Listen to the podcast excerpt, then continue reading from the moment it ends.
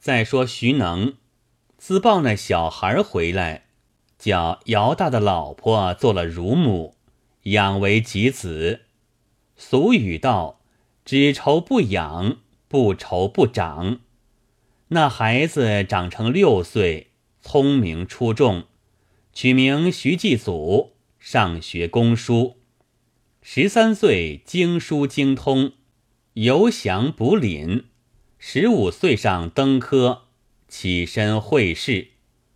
从涿州经过，走得乏了，下马歇脚，见一老婆婆，面如秋叶，发若银丝，自提一个瓷瓶向井中汲水。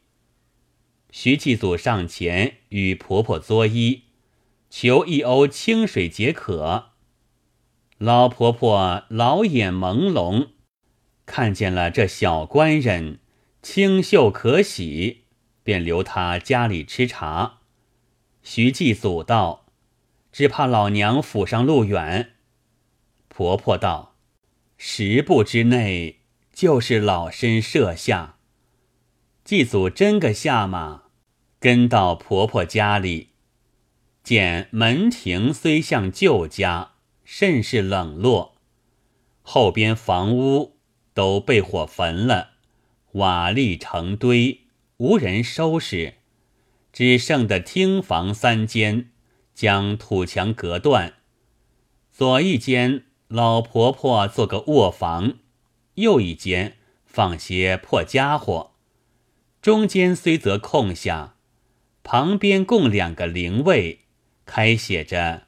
长儿苏云，次儿苏雨。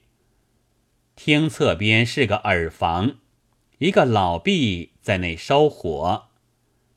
老婆婆请小官人于中间坐下，自己陪坐，唤老婢泼出一盏热腾腾的茶，将托盘托将出来道：“小官人吃茶。”老婆婆看着小官人。目不转睛，不觉两泪交流。徐继祖怪而问之，老婆婆道：“老身七十八岁了，就说错了句言语，料想郎君不怪。”徐继祖道：“有话但说，何怪之有？”老婆婆道：“官人尊姓？青春几岁？”徐继祖叙出姓名，年方一十五岁，今科侥幸中举，赴京会试。老婆婆屈指暗数了一回，扑簌簌泪珠滚一个不住。徐继祖也不觉惨然道：“婆婆如此哀楚，必有伤心之事。”老婆婆道。老身有两个儿子，长子苏云，韬重进士，直受兰溪县尹。十五年前，同着媳妇赴任，一去杳然。老身又遣次子苏雨亲往任所体探，连苏雨也不回来。后来闻人传说，大儿丧于江道之手。次而没于兰溪，老身痛苦无身，又被邻家失火延烧卧室，老身和这婢子两口全住这几间屋内，坐以待死。适才遇见郎君面貌与苏云无二，又刚是十五岁，所以老身感伤不已。今日天色已晚。郎君若不嫌贫贱，在草舍全住一晚，吃老身一餐素饭。说罢又哭。徐继祖是个慈善的人，也是天性自然感动，心内道可怜这婆婆，也不忍别去，就肯住了。老婆婆宰鸡煮饭。管待徐继祖，续了二三更的话，就留在中间歇息。次早，老婆婆起身，又留吃了早饭。临去时，依依不舍，在破箱子内取出一件不曾开折的罗衫出来相赠，说道：“这衫是老身亲手做的，男女衫各做一件，却是一般花样。女衫把与儿妇穿去了，男衫因打折时。”被灯没落下，烧了领上一个孔。老身嫌不吉利，不曾把与王儿穿，至今老身收着。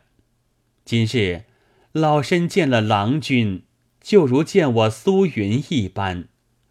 郎君受了这件衣服，倘念老身衰暮之景，来年春为得地，衣锦还乡。势必相烦，差人于兰溪县打听苏云、苏雨一个实信见报，老身死亦瞑目。说罢，放声痛哭。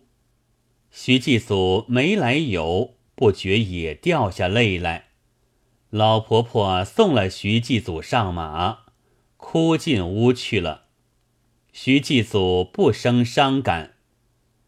到了京师，连科中了二甲进士，除授中书。朝中大小官员见他少年老成，诸事历练，甚相敬重。也有打听他未娶，情愿赔了钱送女儿与他做亲。徐继祖为不曾禀命父亲，坚毅推辞。在京二年，为急缺丰县事，选授监察御史，差往南京刷卷，就便回家省亲归娶，刚好一十九岁。徐能此时已做了太爷，在家中耀武扬威，甚是得志，正合着古人两句。长江冷眼观螃蟹，看你横行得几时？再说郑氏夫人在慈湖尼庵一住十九年，不曾出门。一日照镜，觉得庞儿非旧，潸然泪下，想到杀夫之仇未报，孩儿又不知生死。就是那时有人收留，也不知落在谁手，住居何乡。我如今容貌憔瘦，又是道姑打扮，料无人认得。况且吃了这几年安逸茶饭，定害安中，心中过意不去。如今不免出外托钵，一来也帮梯庵中，二来往仪真一路去。顺便打听孩儿消息，常言大海浮萍，也有相逢之日。或者天可怜，有近处人家时的抚养在彼，母子相会，对他说出根由，叫他做个报仇之人，却不了却心愿。当下与老尼商议停妥。脱了钵盂，出安而去。一路超话，到于当涂县内，只见沿街搭彩，迎接刷卷御史徐爷。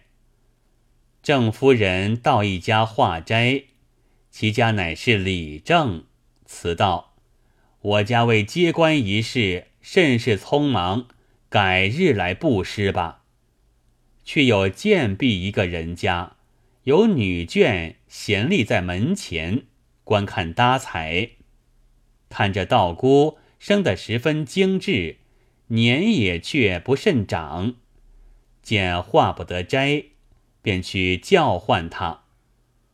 正是文焕，倒比问讯过了，那女眷便严进中堂，将素斋款待。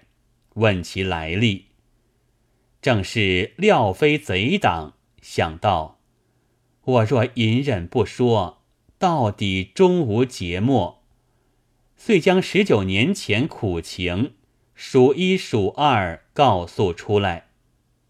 谁知平后那女眷的家长扶着，听了半日，心怀不平，转身出来叫道姑：“你受嫩般冤苦，现今刷卷御史到任。”如何不去告状申理？正是道：“小道是女流，又未识字，写不得状词。”那家长道：“要告状，我替你写。”便去买一张三尺三的棉纸，从头至尾写道：“告状父郑氏，年四十二岁，系直隶涿州籍贯。”夫苏云，由进士选授浙江兰溪县尹，于某年相随赴任，路经仪真，因船漏过载，起其船户击盗徐能，揪火多人，中途劫夫财，谋夫命，又欲奸骗士身，士性逃出，安中潜躲。迄今一十九年，沉冤无雪。徐道现在五霸皆住，恳启天台捕获正法，生死贤恩，姬妾上告。正是收了状子，作谢而出，走到接官亭，徐御史正在宁泰道周兵被船中打败。船头上一清如水，正是不知厉害，径枪上船。管船的急忙拦阻，正是便叫起屈来。徐爷在舱中听见，也是一圆一会，偏觉得声音凄惨，叫巡捕官接进状子，同周兵备观看，不看有可。看毕时，吓得徐御史面如土色，屏去从人，私向周兵备请教。这妇人所告正是老妇，学生欲待不准他状，又恐在别衙门告里。周兵备哈哈大笑道：“先生大人正是青年，不知机变，此事亦有何难？”可吩咐巡捕官待那妇人明日茶院中审问，到那期间一顿板子将那妇人敲死，可不绝了后患。徐御史起身相谢道：“成教了。”辞别周兵备，吩咐了巡捕官说话，押那告状的妇人明早带进衙门面审。当下回茶院中安歇，一夜不睡，想到我父亲积年为道，这妇人所告或是真情，当先劫财杀命，今日又将妇人打死，却不是冤上加冤。若是不打杀他时，又不是小可厉害。蓦然又想起三年前。涿州遇见老妪，说儿子苏云被强人所算，想必就是此事了。又想到我父亲劫掠了一生，不知造下许多冤业，有何阴德积下儿子科第？我记得小时上学，学生中常笑我不是亲生之子，正不知我此身从何而来。此事，除非乃母姚大知其背细，心生一计，就写一封家书。书中道：“到任忙促，不及回家，特地迎接父叔诸亲，南京衙门相会。路上乏人服侍，可先差奶公姚大来当涂实意。”莫误莫误。次日开门，将家书吩咐成差，送到仪真五霸街上太爷钦差。巡捕官逮正氏进衙，徐继祖见了那正事，不由人心中惨然，略问了几句言语，就问道：“那妇人有儿子没有？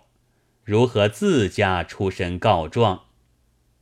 正是眼中流泪，将庵中产儿，并罗衫包裹和金钗一股，留于大柳村中始末，又背细说了一遍。徐继祖委决不下，吩咐正氏：“你且在庵中暂住，待我查访强盗着实，再来唤你。”正是拜谢去了。徐继祖骑马到采石驿住下，等得奶公姚大到来，日间无话，直至黄昏身后，唤姚大至于卧榻，将好言抚慰，问道：“我是谁人所生？”姚大道：“是太爷生的。”再三盘问。只是如此，徐爷发怒道：“我是他生之子，背戏都已知道。你若说得明白，念你妻子哺乳之恩，免你本身一刀；若不说之时，发你在本县，先把你活活敲死。”姚大道：“实是太爷亲生，小的不敢说谎。”徐爷道。黄天荡打劫苏知县一事，难道你不知？姚大又不肯明言，徐爷大怒，便将县票一幅，写下姚大名字，发去当涂县打一百讨弃绝脚。姚大见签了现票，着了忙，连忙磕头道：“小的愿说。”只求老爷莫在太爷面前泄露。徐爷道：“凡事由我做主，你不须惧怕。”姚大遂将打劫苏知县、谋苏奶奶为妻，及大柳树下拾得小孩子回家，叫老婆接奶，背细说了一遍。徐爷又问道：“当初果身有罗衫一件？”有金钗一股，如今可在？姚大道，罗衫上染了血迹，洗不净，至今和金钗留在。此时徐爷心中已自了然，吩咐道：“此事只你我二人知道，明早打发你回家，取了钗子罗衫，星夜到南京衙门来见我。”姚大领命自去。